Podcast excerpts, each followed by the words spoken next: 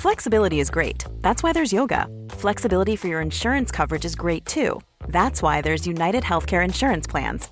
Underwritten by Golden Rule Insurance Company, United Healthcare Insurance Plans offer flexible, budget friendly coverage for medical, vision, dental, and more. One of these plans may be right for you if you're, say, between jobs, coming off your parents' plan, turning a side hustle into a full hustle, or even missed open enrollment. Want more flexibility? Find out more about United Healthcare Insurance Plans at uh1.com.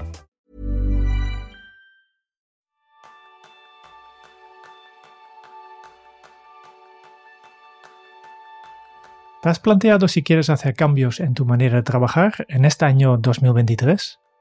Ese es el tema principal del programa de esta semana, donde aprenderás qué puedes hacer para trabajar mejor cuidando tu entorno de trabajo. Bienvenido, bienvenida a un nuevo episodio de Kenso, el podcast donde descubrirás cómo vivir la efectividad para ser más feliz. Yo soy Raúl Hernández, aprendiz en eliminar lo que sobra. Y yo soy Jeroen Sánchez, aprendiz en salir de mi lugar de trabajo cuando puedo. Pues mira, ya, ya han pasado casi tres años, tres años casi, después de este terremoto que en nuestra forma de trabajar causado por COVID. No sé si te recuerdas de esto. Seguramente que sí. Como la canción, procuro olvidarlo. sí, sí, sí, sí. Y, yo me recuerdo que en, en, este año 2020 se habló mucho sobre cómo sería la nueva normalidad después de COVID. Y incluso nosotros en Kenzo hemos dedicado episodio 111 a este tema para hablar de cómo sería esta nueva Navidad. Pues aquí yo creo que tres años después ya estamos en, en lo que por entonces hemos, hemos pensado que era nueva normalidad. Y yo creo que podemos concluir que la nueva normalidad se parece mucho, pero mucho a la antigua.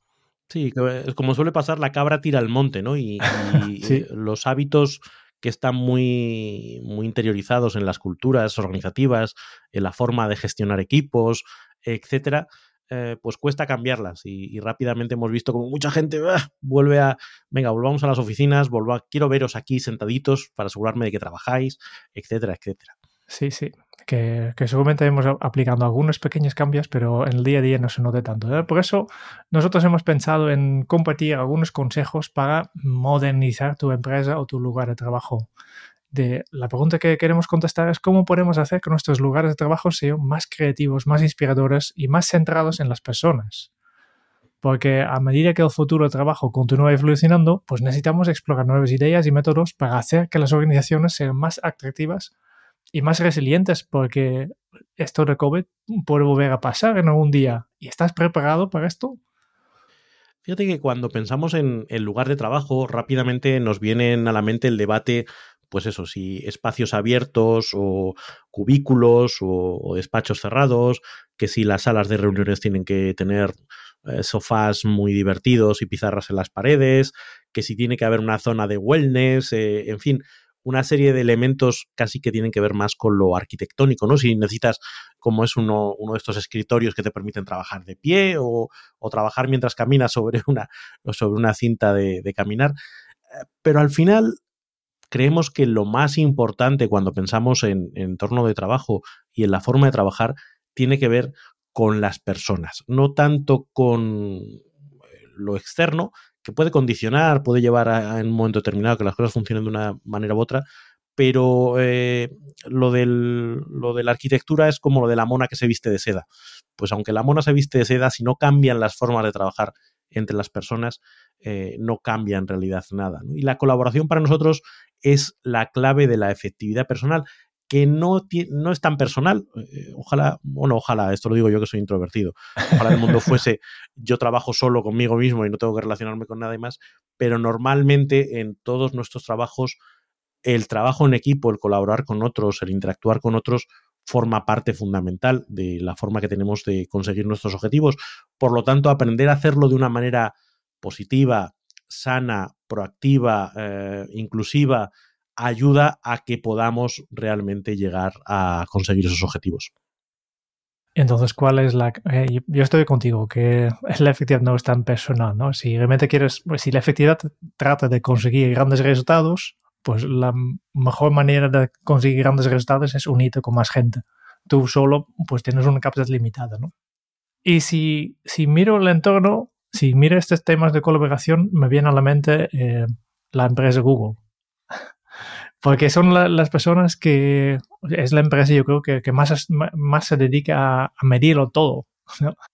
Y, ya hemos hablado en otro episodio, no me recuerdo el número, que hemos hablado de equipos eficaces, de, de un tema que, que, ellos han encontrado que es, que es clave, porque han hecho un proyecto que se llama Proyecto Aristótelo, del filósofo griego, para, para investigar un poco qué, qué diferencia equipos eficientes, e, equipos efectivos de equipos que no son tan efectivos, partiendo de si trabajas en Google, eres un, eh, tienes capacidades que ellos ya al contratar, pues cogen lo mejor en mejor. Por tanto, capacidades personales no faltaba. Cada equipo cuenta con profesionales muy bien cualificados. Y aún así había algunos equipos que funcionaban mejor y algunos que no tanto. Y han hecho este proyecto, han estado investigando pues, pues cuáles son las diferencias. Y la clave principal de un equipo tal como hemos comentado antes, tiene que ver con las personas, ¿no? Tiene que ver con un concepto que se llama la seguridad psicológica. Es decir, en tu equipo, en tu, con tus compañeros, puedes comentarlo todo, tienes miedo a equivocarte y sabes que tus compañeros siempre están eh, allí para ti. Pues entonces, si la respuesta es sí, hay, en este equipo, en este entorno, en esta empresa, hay mucha seguridad psicológica. Que no es nada más que la creencia colectiva de que existe un clima donde las personas se sienten seguras de arriesgarse al hablar, a compartir miedos, preocupaciones, preguntas, ideas, sin miedo a ser juzgados o reprimidos. Es decir, es, un, es como la confianza, pero no, cuando la confianza es a nivel personal, la seguridad psicológica es a nivel de equipo organizacional. Claro, ahí al final se trata de, de que tú tengas la sensación de que puedes ser vulnerable vulnerable en todos los sentidos. Porque cuando no tienes esa sensación empieza un juego muy, muy desfavorable, que yo creo que todos hemos podido eh, experimentar en algún momento de nuestra vida, en el que estás interpretando un personaje, en el que tu prioridad principal es no fallar, eh, no cagarla, que no te echen una reprimenda. Em, empiezas a callarte las cosas, empiezas a, a lo que mi amigo Lotfield Ganduri escribió un libro que se llama El despido interior, te empiezas a desconectar del equipo. Cuando te desconectas del equipo no vas a dar ni tu mejor trabajo, ni, tu, ni a hacer el mayor esfuerzo, ni a generar la mayor creatividad. Llega un momento que dices, ¿para qué? Eh, cuando hablábamos de, esto, a mí me venía a la mente eh, el concepto de las cinco disfunciones de un equipo de, de Patrick Leguinchoni. Eh, y la falta de confianza es el primer paso, la primera disfunción. Además, él lo explica en forma de pirámide. Dice, si no hay confianza, no va a haber posibilidad de tener conflictos sanos, conflictos en los que cada uno exponga su punto de vista, discutamos, expresemos lo que nos importa. Y si no hay conflictos sanos, no hay compromisos sanos. Es decir, no hemos llegado a un punto en el que el compromiso que adquirimos todos estamos de acuerdo porque sentimos que al menos se nos ha escuchado y se nos ha explicado o hemos llegado a un punto en el que todos estamos razonablemente satisfechos. Si no hay compromisos sanos, cuando llega la hora de la verdad, tú dices, bueno, es que esto en el fondo yo no estaba de acuerdo. Echamos un pasito para atrás. Con lo cual, no hay responsabilidad con respecto a esos compromisos y no hay responsabilidad en última instancia con respecto a los resultados. Si las cosas salen, pues todos nos apuntamos la medalla, pero si hay un marrón, todo el mundo nos apartamos para que no nos salpique y salvemos la cara. Por lo tanto, esa seguridad psicológica, eh, yo creo que todos somos responsables o corresponsables de, generarla. A veces tendemos a mirar a los líderes, a las líderes, que son los que tienen obviamente una mayor cuota de responsabilidad a la hora de crear ese espacio, pero todos podemos ser conscientes de, oye, ¿cómo, cómo reaccionamos ante las propuestas de los demás? ¿Qué hacemos? ¿Qué decimos? También viene de nosotros el atrevernos a, venga, aunque me, aunque me tenga que enfrentar a que me digan que me den un feedback que no es demasiado positivo, pero no voy a dejar de dar ideas, no voy a dejar de proponer, porque entiendo que ese feedback que se me da no es un ataque personal, sino está orientado a la mejora, etcétera, etcétera. Todos podemos hacer un cambio de chip para promover más seguridad psicológica en el entorno en el que nos movemos.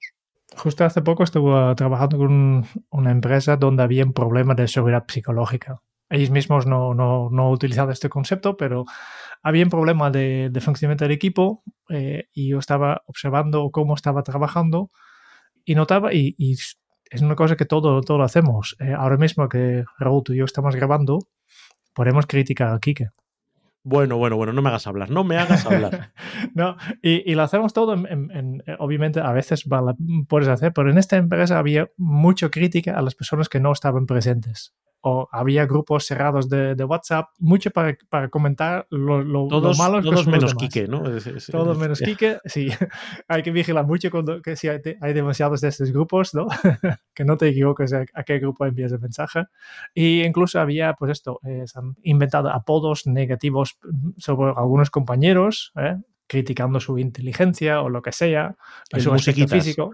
Aquí que le podemos llamar el musiquitas y está muy, está muy escondido porque a la primera vista no, no, no se nota, porque todo está eh, en, la oscuridad, pero si nota está Entonces, claro, si ya sabes, si, si tú dediques a criticar a los demás, también sabrás que cuando tú no estás, ¿qué van a hacer los demás? Te critican a ti. Y este es un, un en, en que es difícil de salir, ¿no? Y al final, pues poner este por encima de la mesa, lo que al final todo el mundo yo critico, pero también sé que me están criticando. Pues es un típico caso de yo soy la causa, pero ven tengo la solución, porque yo también estoy, eh, soy, víctima del mismo, ¿no? Y por tanto, si ponemos esto, eh, en este caso en el equipo, hemos puesto todo encima de la mesa, mire, está pasando y estamos todos culpables, y este es el primer paso de, en, este equipo, y era que todos admiten que, que han hecho esto alguna vez, y no, este no es difícil porque todo el mundo hacemos alguna vez, seguro, ¿no? Y entonces el segundo paso era, vale, pues si yo tengo un problema con Quique, ¿no? Tengo que hablar con Quique, no con Raúl.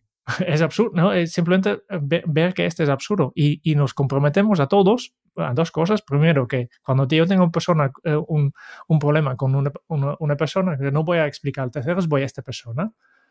Este es el primer compromiso. Y el segundo compromiso es, la otra vez, si una persona tiene un problema con otra persona y que me explica a mí, yo no escucho. Yo directamente lo paro y digo, hey, no va conmigo, tú tienes un problema con el otro, pues vete a hablar con el otro.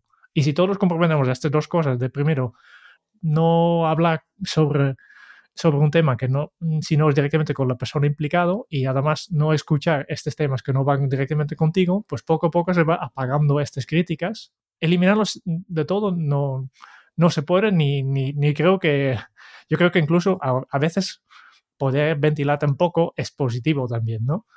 Pero en principio, pues trabajarlo directamente con la persona. Y este ha hecho mm, maravillas para la efectividad de este, este equipo, porque había claramente un problema de seguridad psicológico. Al final es, es, la base. Si no, si no existe esa base, todo lo que quieras implementar, cualquier proyecto que quieras sacar adelante, está podrido desde, desde la raíz. Entonces es muy difícil que esa, que esa plantita Pero, pero cuesta este, este, crear este, este este entorno de sinceridad, donde tú sabes que mm, lo que si yo hay una cosa que te Raúl que no me gusta, yo puedo decirle y él puede defenderse, pero no va a pensar mal de mí por haberlo dicho.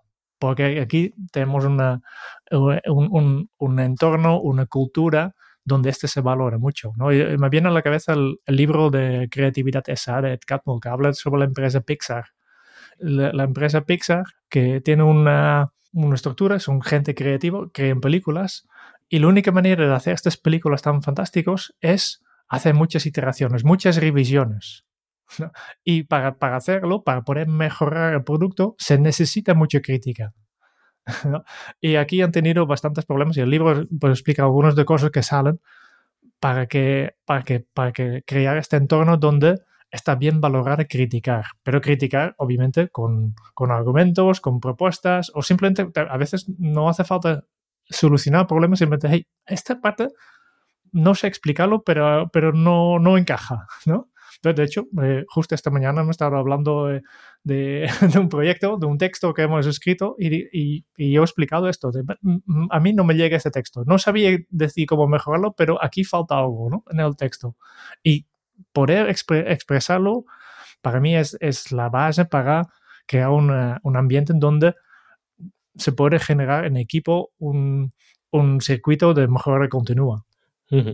Y al final es una cuestión de, partir del trabajo individual, porque hay que sujetar al ego, hay que, hay que vencer el miedo, hay que gestionar varias cosas que se gestionan a nivel individual, pero que tienen un impacto muy directo en la forma de colaborar y en el ambiente del equipo. Segundo tema, para, segundo consejo para crear este entorno creativo e inspirador y yo creo que es muy kenso, entender a las personas. Cada persona es única, cada persona tenemos diferentes estilos y meterlos todo en el mismo paquete, pues no va a funcionar muy bien. Yo me recuerdo, eh, hablando de, de, esto, un experto en productividad, al menos se, se presentaba así, es alguien que, que escribía sobre visibilidad y estaba explicando, además de tener un blog sobre productividad, tenía una empresa y él obligaba a sus trabajadores de trabajar todo con Outlook, de aquí de cuero, pues es la herramienta que utilizamos, que pagamos entre todos, ¿no? Pero además tener exactamente cada uno la misma estructura de carpetas. era, era política de empresa. Y yo preguntaba, ¿para qué? ¿Para qué? Porque tal vez para mí las carpetas tú, tú propongas, para mí se me queda corto. Yo necesito mucho más que carpetas porque yo soy un persona organizado. Y tal vez hay otra persona que dice, no, yo carpetas, yo meto todo en, en, una que se llama archivo y ya buscaré. No quiero perder el tiempo organizando mis carpetas. Cada uno es diferente, tenemos diferentes preferencias. Y esta es una cosa que tenemos que entender. Y también necesitamos la empatía hacia los otros, desde, desde la aceptación incluso, ¿no? Sí, hablamos de ello en el, episodio 231, donde hablábamos de cinco pasos para, para potenciar la empatía, con esa visión de, de nuevo, es un trabajo individual, es salirse del ego, de esa visión de que cree el ladrón que todos son de su condición, pues aunque no seamos ladrones, pero tendemos a proyectar que nuestra forma de ver las cosas, nuestra forma de hacer las cosas es la correcta e imponerlas, a veces sin darnos cuenta y sin ser tan, tan directivos o agresivos como, como este caso que comentas, eh, a los demás. Yo recuerdo una, anécdota que me pasaba con mi, con mi amigo Alberto, Alberto Mayo, con el que he trabajado durante mucho tiempo. Y a él le gusta reflexionar hablando. Entonces pasaba que él iba a una reunión y salía de una reunión y me llamaba solo para contarme qué tal había ido la reunión. Era su forma de hacer la digestión de esa reunión. Eh, y a mí me cabreaba mucho porque yo solía estar haciendo otras cosas, veía su llamada y tenía que dedicarle un cuarto de hora nada más que a escucharle para que él se sintiera bien. llegó un momento que le dije, oye, esto a mí no me está resultando útil. Y eso abrió paso a una mm, conversación donde él explicaba y él analizó, vale, pues yo esto lo hago porque esto me sirve a mí, yo, vale, pues sabiendo que eso te sirve a ti, pero esto para mí no está funcionando, ¿qué te parece si en vez de llamarme me grabas un audio de WhatsApp? Y tú te liberas, tú haces lo mismo que harías si me llamases, pero en un audio WhatsApp y para mí es asíncrono. Ah, vale, pues puede funcionar. Claro, yo me encontraba con audios de 10 minutos, eh, tenía que entrar a ver si era urgente o no. Le dije, oye, a mí me ayudaría si aparte de esto me mandas un mensajito con dos palabras de, de qué va este audio. Con lo cual yo ya cuando lo vea puedo decidir si lo leo ahora o lo leo después. Ah, bueno, pues esto puede funcionar. Y así, a base de expresar cada uno nuestras preferencias, lo que nos funcionaba, lo que no, y sobre todo buscar soluciones que nos encajaran razonablemente a los dos, pudimos encontrar una forma de trabajar adecuada. Esto de nuevo parte de entender que su forma de digerir la información es distinta de la mía, que mi, relación con las llamadas de teléfono es distinta de, la suya, de exponerlo y dentro de ese clima de seguridad psicológica, de, de, ser capaces de expresarnos y no sentirnos juzgados, en el fondo hacer un trabajo analítico de dónde se produce la intersección entre tus preferencias y mis preferencias y en función de eso llegamos a un acuerdo. Cuando estamos hablando de equipos más grandes, es más difícil porque somos más, porque tenemos que buscar el, común denominador, pero es muy importante porque si no se produce ese efecto de yo, como soy el jefe del equipo, decido por todo el equipo cómo vamos a hacer las cosas. Y eso te va muy bien a ti, pero puede irles de manera bastante regular a los demás. Y eso es un palo en la rueda que es difícil de gestionar. Sí, yo creo que es una, conversación muy interesante de tener en equipo, de, hablar en equipo. Y yo llamo esto el, para crear el protocolo de comunicación interna, que suena muy oficial, pero no es nada más de sentaros eh, o reservar un, un, momento en una reunión del equipo para primero hacer un inventario de cuáles son los canales de comunicación que tenéis disponibles. Para, si yo tengo un mensaje para ti, Raúl, ¿qué podemos utilizar? Pues en nuestro caso tenemos una plataforma de colaboración que se llama Basecamp. Yo te puedo enviar un mensaje por WhatsApp, que también a veces hacemos. Te puedo llamar, te puedo escribir un email. ¿vale? Son simplemente cuatro maneras que yo tengo para, para pasarte información. Y yo tengo mis preferencias y tú tienes los tuyos. ¿no? Y así en todo el equipo. Primero, por tanto, lo, lo, primero es poner en la mesa cuáles son estas herramientas. Entonces, decidir entre todos, vale, pues, ¿cómo vamos a utilizarlo? cuál es, eh, para nosotros, cuál va a ser la herramienta por efecto. Va a ser el correo, va a ser el Teams, va a ser un WhatsApp, pero al menos está de acuerdo, ¿no? ¿Y cuáles son las excepciones? ¿En qué, en qué situaciones vamos a utilizar los, los demás? ¿Qué hacemos cuando es algo urgente? ¿Cuál, ¿Qué hacemos cuando es algo muy urgente. ¿Qué hacemos cuando se trata de información personal o algo emocional? Aquí, eh, Jerún está dando salida a su preferencia, que es ser muy exhaustivo en la descripción de casos y procesos. Y a lo mejor eso es algo que, oye, chicos, tampoco vamos a estar haciendo 20 protocolos para decidir, porque luego ¿Vale? Con lo cual, e, ese ejercicio... El ejercicio está en, en, en la conversación, ¿no? En el, resultado no es tan importante porque al final, pero simplemente para abrir la mente, yo pensaba que el email era fantástico, es, e, es, lo mejor, mm, pero resulta que tengo un compañero que solo mira una vez al día y no va a ver este mensaje a tiempo. Sí, la solución no puede ser, ah, pues míralo más a menudo. si no están sus preferencias o por las circunstancias que sea, no lo, no lo hace de manera habitual, pues eh, no va a cambiar.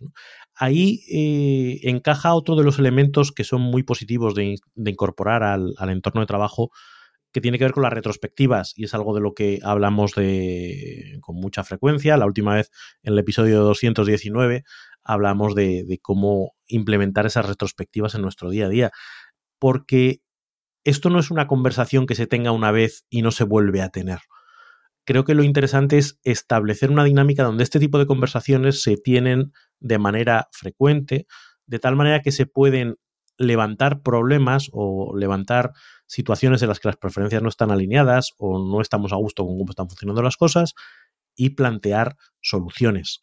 Plantear soluciones, que esto es importante cuando hablamos de retrospectivas. No vale plantear soluciones y que se queden, ah, recuerda que esto ya lo hablamos, sí o damos respuesta a esas inquietudes que se plantean en las retrospectivas, o entonces estaremos en un caso de esos de mucho lirili, poco lerele. Esto lo hemos hablado 500 veces y no cambia nada.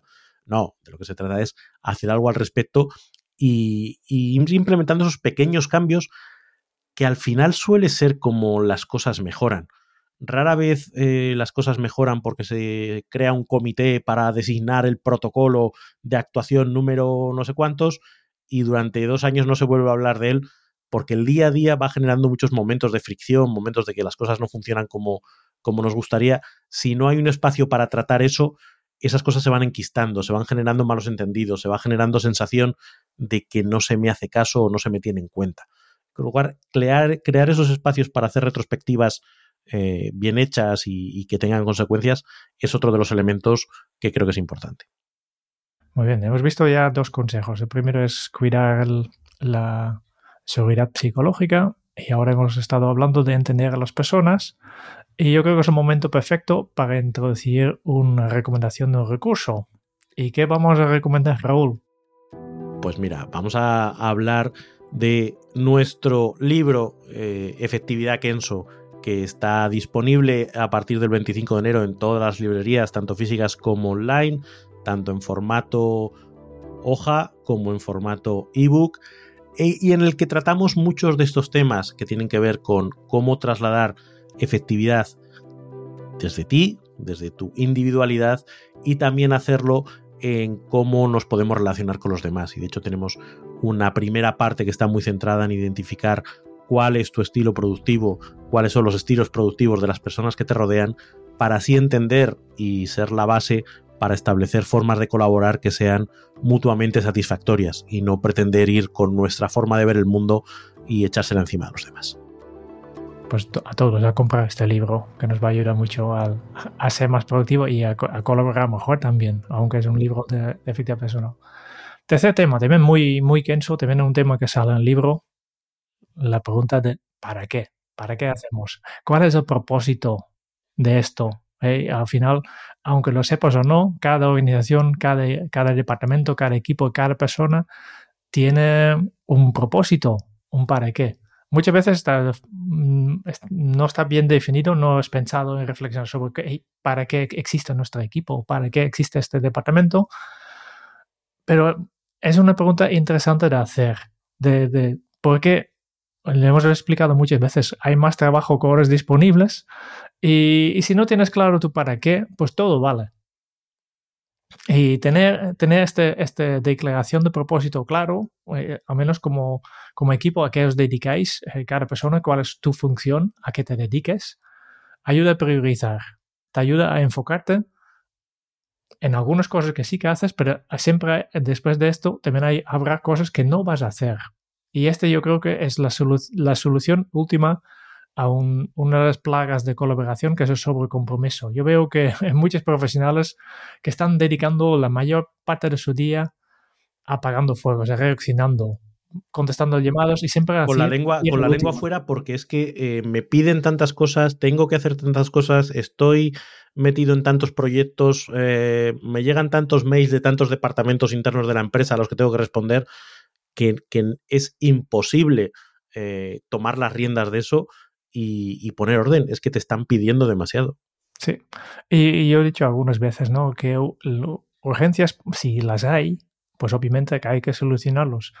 Pero yo creo que la mayoría de las urgencias, y en algunos casos el 99% de ellos, en muchos casos 90%, y yo creo que casi siempre la gran mayoría, simplemente son tareas que no hemos hecho en un momento óptimo, cuando había todavía tiempo, que le hemos dejado, y le hemos dejado porque siempre había más urgencias hasta que al final también esta tarea se convierte en urgencia. Y aquí puede haber todo, todo tipo de problemas, porque hace un mes podía hacer esta tarea con mucha tranquilidad, ahora tengo una hora para terminarlo.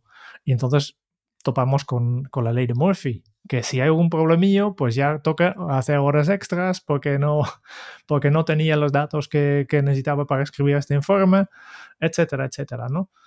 Al final, hay que preguntarte, ¿qué es lo importante? porque no puede ser todo importante a la vez. Por tanto, hay que asumir, y esto de manera colectiva, que habrá cosas a las que quizás no vais a llegar y tomar decisiones, no, no, no la, la, forma clásica de, de decir no. La, la, forma más habitual de decir no es decir sí y luego no hacerlo.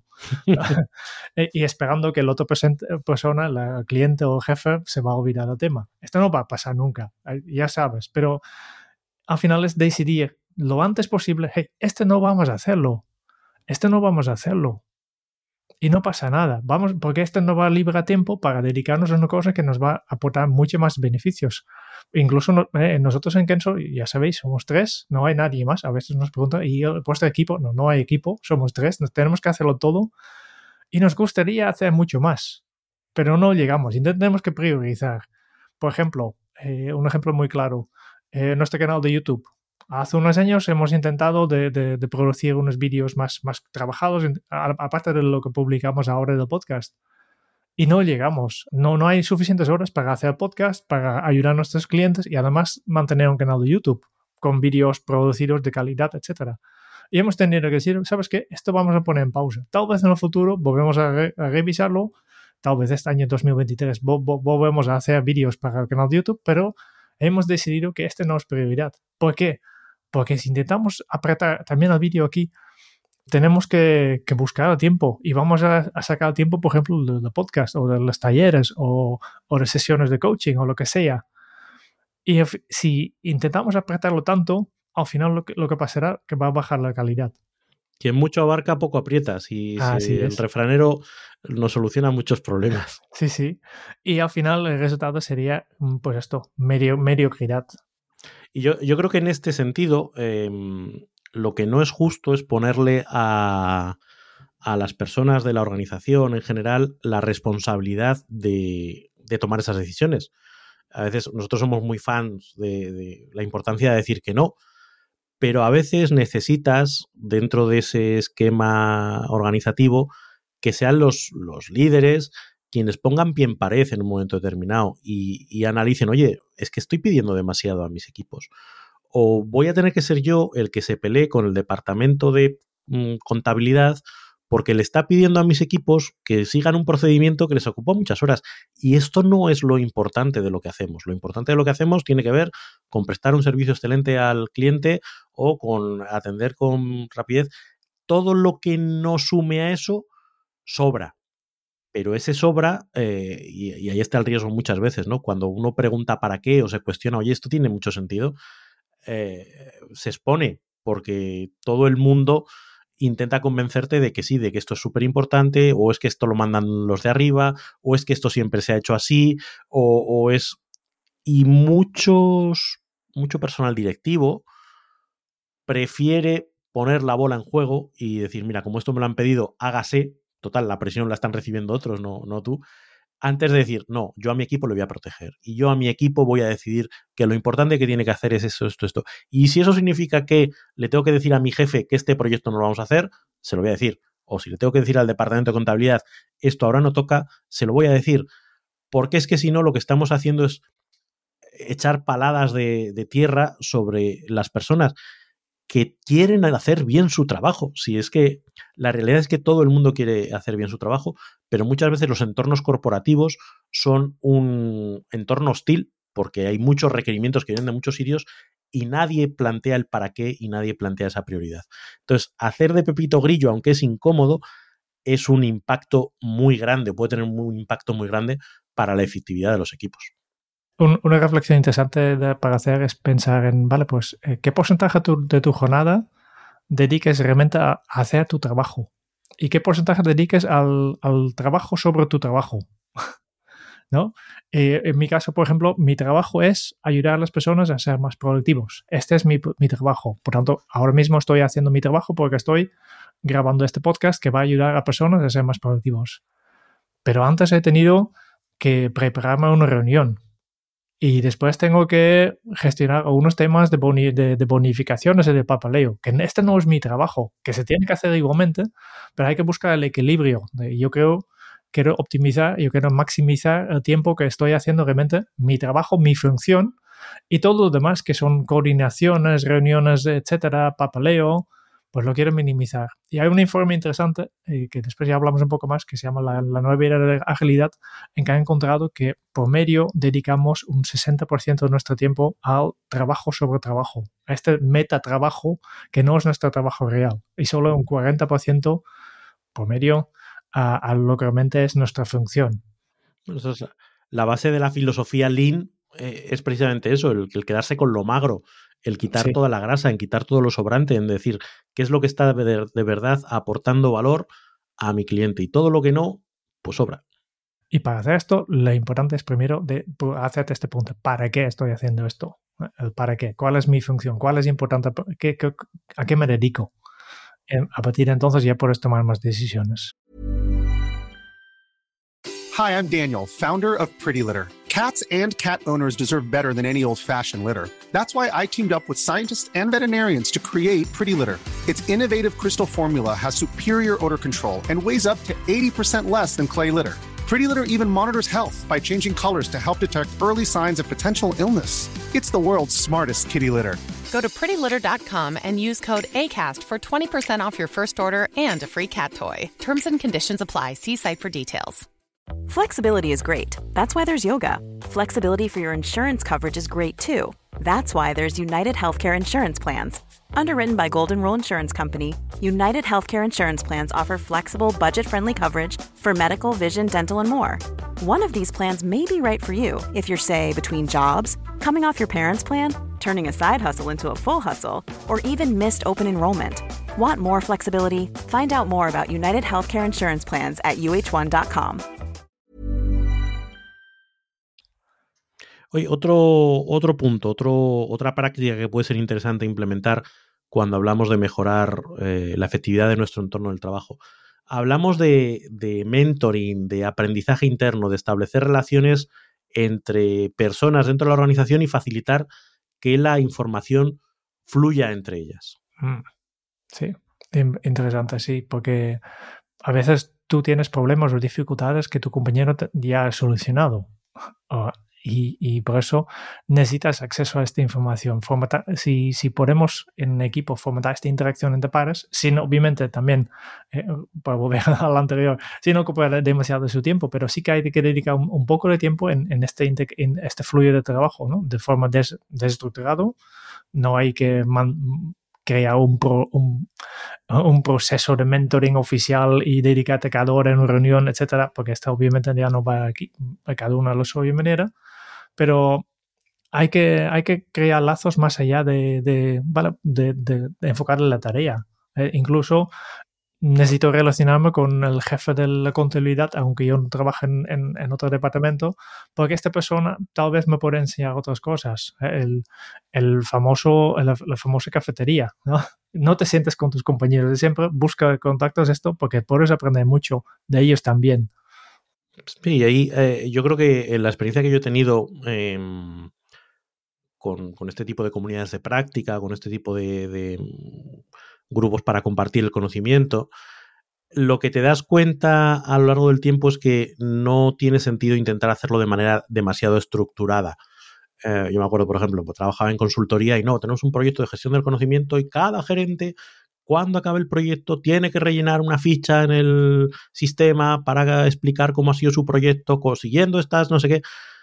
Y lo que te dabas cuenta es que al final la gente lo consideraba como un, una tarea, un lastre que tenías que cumplir, se lo encargabas al junior de, paso o, lo acabas sin dejar de hacer, porque se veía más la parte de molestia, la parte de me están obligando a perder el tiempo, que la parte de me estoy beneficiando de alguna manera. Yo creo que eh, lo interesante es que desde esa falta de estructura, dejar que la gente se relacione por afinidades, crear espacios y luego la gente se va a relacionar eh, entre sí asumiendo algo que además eh, con, el, con la evolución de las redes sociales o de, las, de los sitios en Internet es una regla estadística que se lleva cumpliendo durante veintitantos años y es la famosa regla del 90-9-1. Te dice que en una comunidad el 1% es la gente que de verdad crea contenidos, un 9% es la que interactúa con esos contenidos, pues te hago un comentario, te hago un like, te hago un retuiteo, y un 90% son gente que consume esos contenidos pero no contribuye a ellos.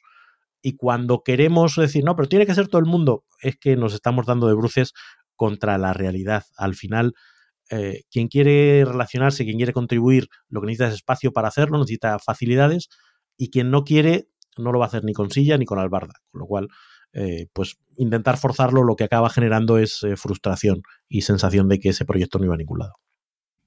Em, para llevarlo a la práctica a nivel más personal, de pensar, pues a veces tienes un deseo, tienes un objetivo que quieres conseguir, quieres conseguir un cambio, em, y una de las primeras cosas que yo siempre intento hacer es buscar una persona que ya ha hecho este cambio. Por ejemplo, cuando hace cuatro años eh, fuimos, eh, eh, teníamos la idea de, cinco, cinco años ya casi, de la idea de lanzar un podcast, pues yo no sabía nada de podcast.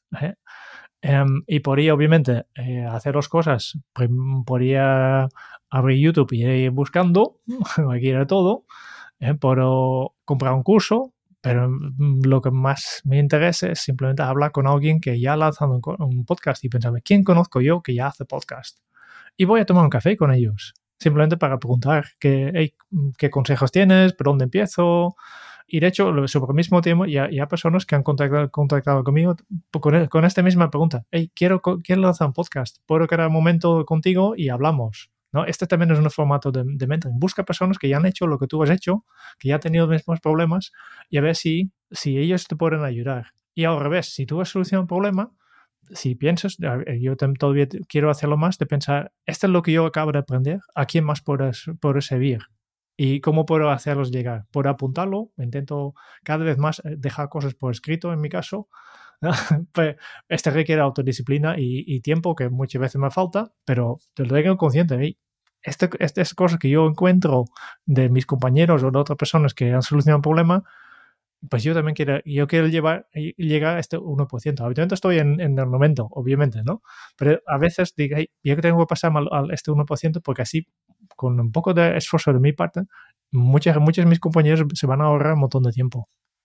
Sí, hay, hay un punto de generosidad que yo creo que también nace de, eso, de culturas donde sientes que tus aportaciones son valoradas y, bien recibidas, te incentiva a colaborar más y sin embargo si sientes que tus contribuciones no son apreciadas, pues simplemente dejas.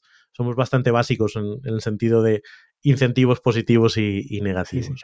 Eso sí, nos lleva directamente al siguiente punto, porque si yo quiero que este, este aprendizaje que yo tengo, que tengo por escrito, llegue a, todo el mundo, lo que no debería hacer es enviar un correo con todo el mundo en CC. En grupos, ¿no? Eh, grupo esto para tal grupo y te lleva cinco veces porque perteneces a cinco grupos distintos. Que, que yo creo que es otra, otra cuello de botella en, la, en la colaboración hoy en día es simplemente la sobrecarga de, comunicación. Que estamos todo el día encerrados en nuestro correo electrónico o en Teams, lo que sea. Hay una cantidad tan ingenuo de, información que no sabemos cómo hacerlo. ¿no?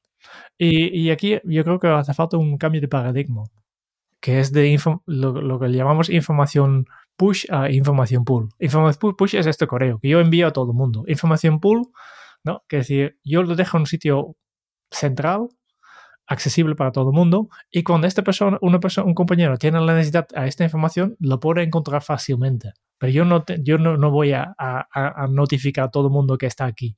Simplemente con una estructura bien montada de información, pues puedo hacerlo. ¿no? Intento hacerlo, nada de CSS, competir suficiente. También aplicar un poco un filtro. Yo creo que también muchas veces la sobrecarga de comunicación viene porque no hay filtro hay que compartir mucho, pero, pero no todo. No hace falta explicar todos los pequeños detalles. Hace el resumen.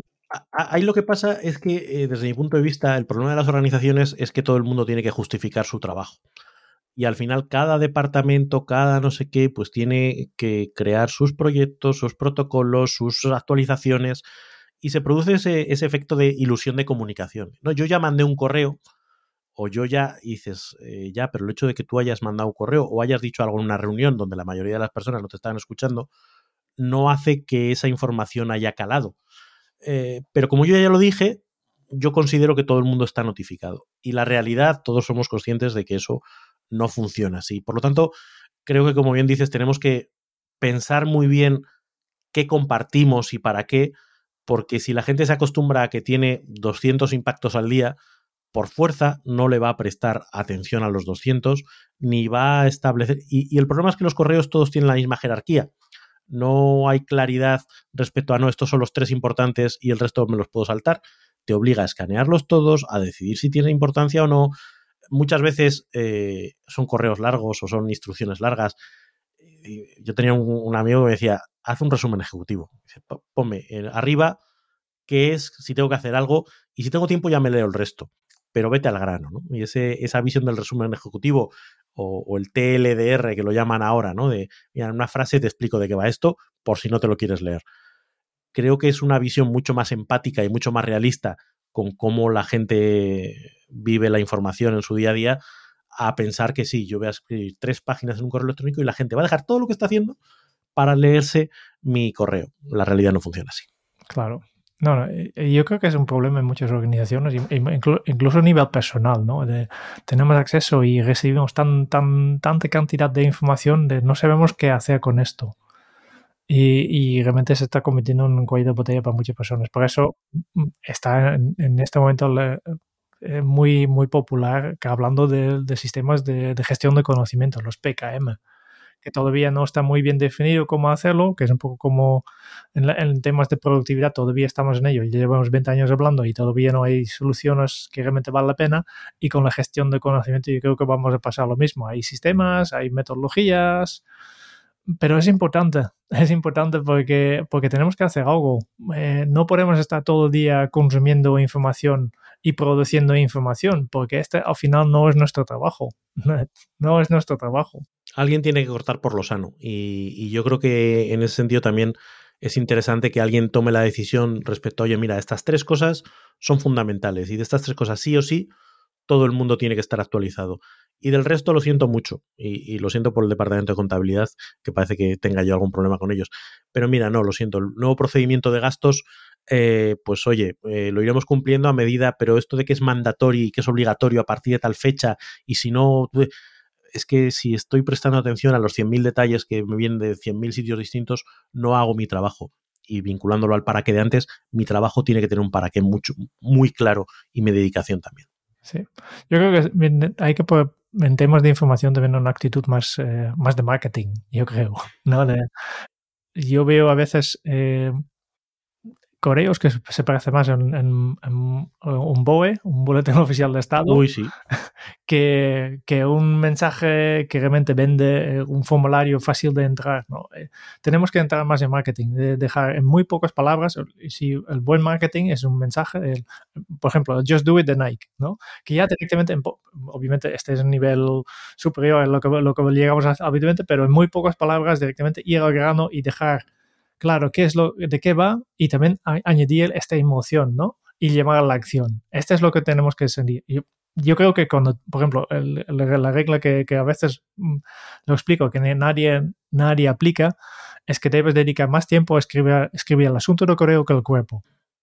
Sí, pero al final es, otro, otro, ejercicio de empatía, ¿no? De ponerte en el lugar de la otra persona, de entender qué es lo importante para ella, eh, qué, cuál es el punto clave eh, y, el, lo que se llama siempre, ¿no? El what's in it for me. Eh, ¿qué, saco yo de todo esto? ¿Qué es lo importante para mí? Escribir pensando en el otro, no pensando en uno mismo. Em, yo creo que ya llevamos 45 minutos casi. Nos da tiempo para un otro malón, Venga, que son las reuniones. Uno, uno rapidito uno rapidito, rapidito lo que, que, que, que, puede ser un, tema, para, o ha sido incluso ya un tema para todo un episodio. ¿eh? reuniones, hemos hablado de, ya en, el episodio 83, en organización de reuniones efectivas, hemos hablado con una experta en este tema, eh, Iba Cantabella. Eh, un saludo, saludo desde aquí para ella.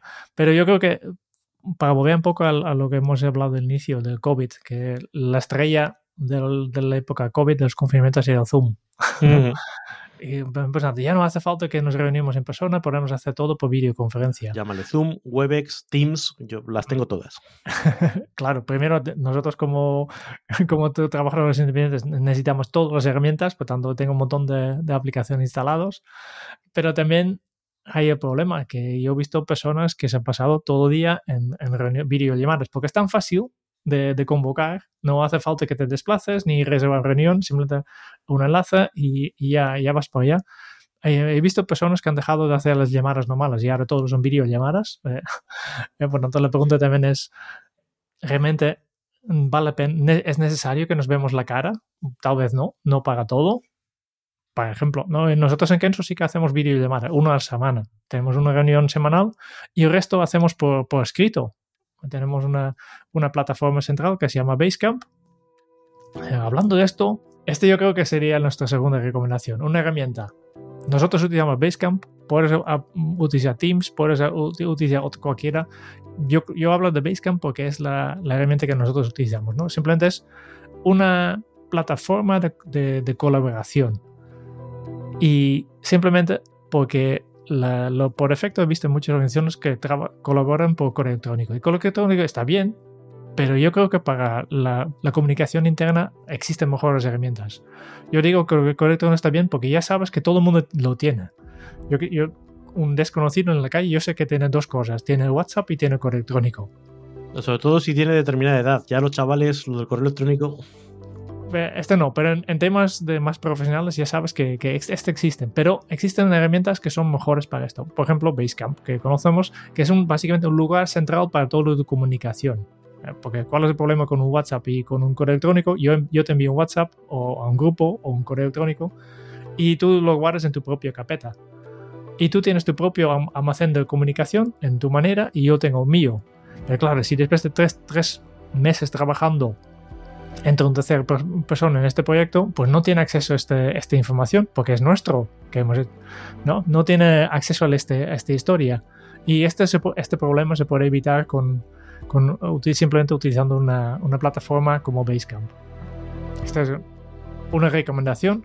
Piensa un poco que, que, además tiene muchas funciones adicionales que no tienes en, en, en correo, en WhatsApp. Ahora bien, estas plataformas corren el mismo riesgo de ser arrasadas pues por gente que lanza mil mensajes o por gente que no respeta el orden de los...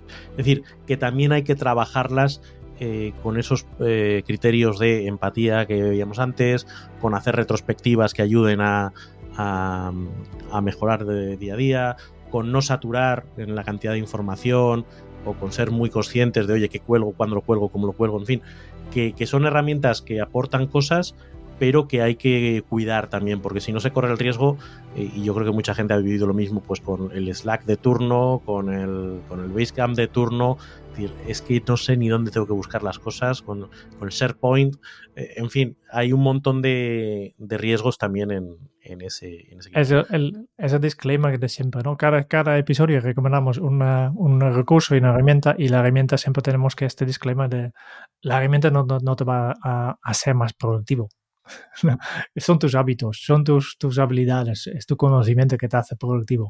Por lo tanto, la herramienta te puede ayudar, pero incluso eh, puede ser como un, un, arma de doble filo. Oye, por, por eh, recuperar el tema de, de, las reuniones, hablábamos de, lo cargantes que pueden llegar a ser, hemos hablado de las eh, virtuales, pero las físicas acaban siendo igualmente...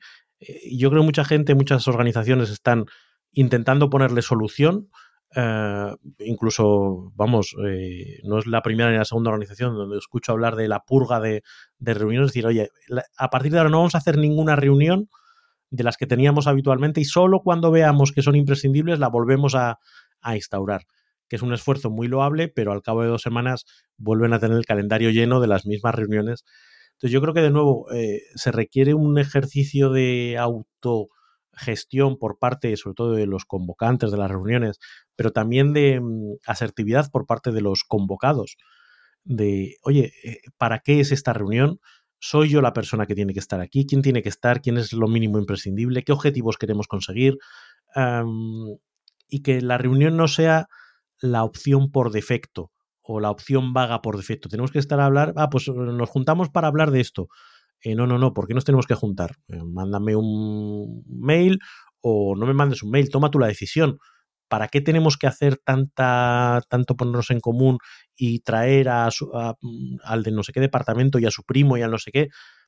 Es que la cantidad de horas que pasamos en reuniones y la cantidad de coste que dedicamos a esas reuniones y de coste de oportunidad que no estamos dedicando a trabajar de verdad y la saturación que eso genera y el impacto que en términos de la sensación de, efectividad y de calidad de trabajo. Es brutal. Uh, todo el mundo sabe que es un problema, pero cuesta mucho darle la vuelta y cuesta mucho eh, romper ese paradigma de que tenemos que reunirnos para hacer avanzar las cosas. Yo creo que hay que luchar contra ello de manera, vamos, denodada. Sí, sí. Eh, también es un problema muy holandés. Holandeses tienen el, el cultura del campo, como llaman, eh, básicamente quieren tener consenso para todo. Y para tener consenso, pues una reunión, otra reunión más, ¿no? en, yo la, creo que, la comitología, ¿no? La comitología, efectivamente. Aquí, aquí la solución, y volviendo a un tema que hemos hablado antes, el propósito. Si tú sabes muy bien a qué te dedicas, cuáles son tus responsabilidades, también sabes, vale, pues cuáles son las cosas sobre tú puedes decidir sin necesitar este consenso. Y tal vez tu compañero piense, yo lo haría no, no, forma diferente, pero la pregunta es, vale, mm, eh, si, si tú como compañero ves que tú, alguien toma una decisión y tú, tú, tú la harías diferente, la pregunta es, ¿habrá algún problema si lo hacemos de esta forma? El, el, la empresa o la organización o el proyecto se pone en riesgo si lo hacemos así, o simplemente tú lo haces diferente porque te parece diferente y, y tal vez un poco mejor, pero habrá un problema. Y si hay un problema, ¿se puede corregir fácilmente o no? Es una cuestión de evaluar coste-beneficio. Es decir, oye, el, el, coste de hacer una cosa en la, de consenso perfecto, todo el mundo tal, eh, tiempo dedicado, eh, tiempo que tardas en tomar las decisiones, cuánto se alargan, el time to market, ¿no? Al final, oye, hemos tomado una decisión de consenso, pero ya no es relevante porque hace tres semanas que había que haber tomado una decisión y haber hecho algo al respecto. Pues para ese viaje no hacen falta alforjas romper con esa cultura y, permitir más la, iniciativa, el empoderamiento de las personas, ayuda a ir desbloqueando. Y yo creo que, eso es una cuestión de, en fin, de, de cultura profunda ¿no? de, de, las organizaciones. Pero es que es precisamente de lo que estamos hablando, de lograr más efectividad. La efectividad rara vez se logra con pequeños truquitos. La efectividad normalmente viene de eh, entrar a la raíz de los problemas, de tratarlos desde la raíz y luego de ahí florece la efectividad. Pero no es eh, el pequeño detallito de no, hagamos una agenda para las reuniones. Está muy bien, pero la agenda tiene que venir derivada de no hacer una agenda, sino plantearse para qué son las reuniones, si la reunión es necesaria, eh, prepararla a priori, etcétera, etcétera. Muchas cosas que son diferentes. Oye, Raúl, llevamos casi una hora en este píldora, que ya no es en píldora, es ya es, es la tableta completa. sí, sí, nos hemos motivado. Eh, ¿Por qué no vamos terminando? ¿Qué hemos, ¿De qué hemos hablado hoy?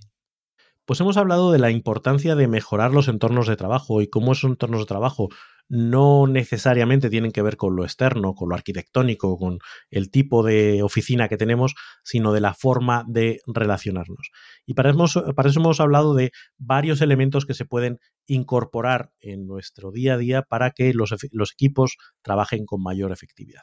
Hemos hablado de seguridad psicológica, esa capacidad de poder decirnos las cosas y sin sentirnos juzgados, sin sentirnos criticados, que es la base para tener conflictos sanos que, del que salgan compromisos reales.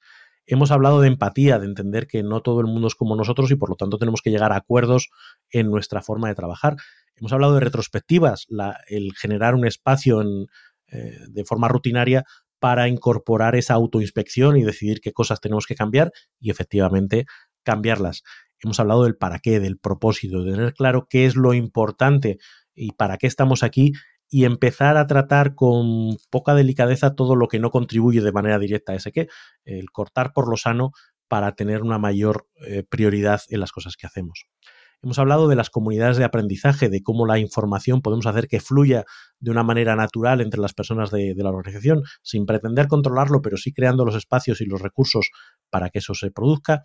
Hemos hablado de lo importante que es no saturar de información a los demás, y establecer criterios para decir, oye, qué información es importante compartir, cuáles no, eh, cambiar ese criterio del push, de yo te hago que te llegue al pool, dejar que sean las personas que busquen la información cuando lo necesiten, de no hacer contenidos largos, sino ir al grano, resumir, como ahora estoy haciendo yo.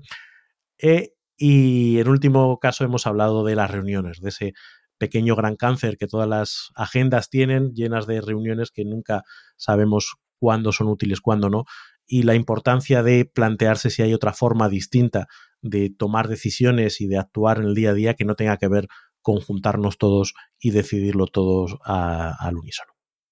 Y como siempre, hemos preparado un pequeño plan de acción y los miembros de Kenso Círculo, nuestra comunidad de, fans casi, ¿no?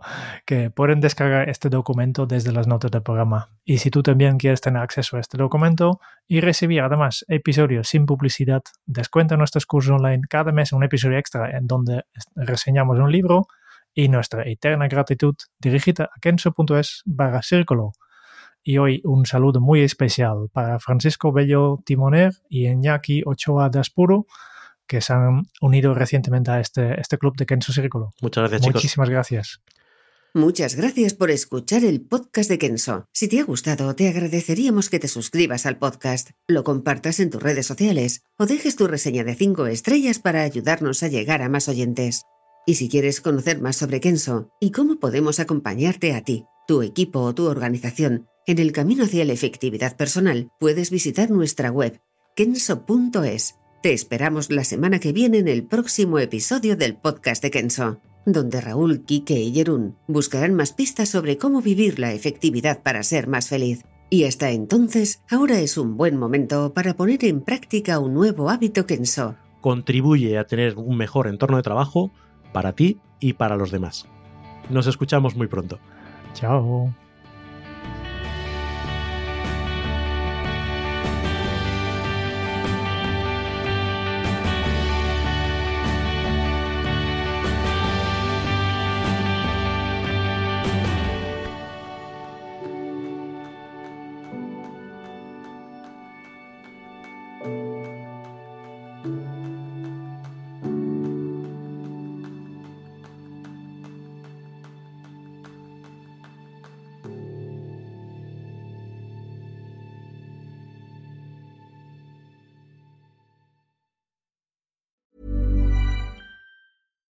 Here's a cool fact a crocodile can't stick out its tongue.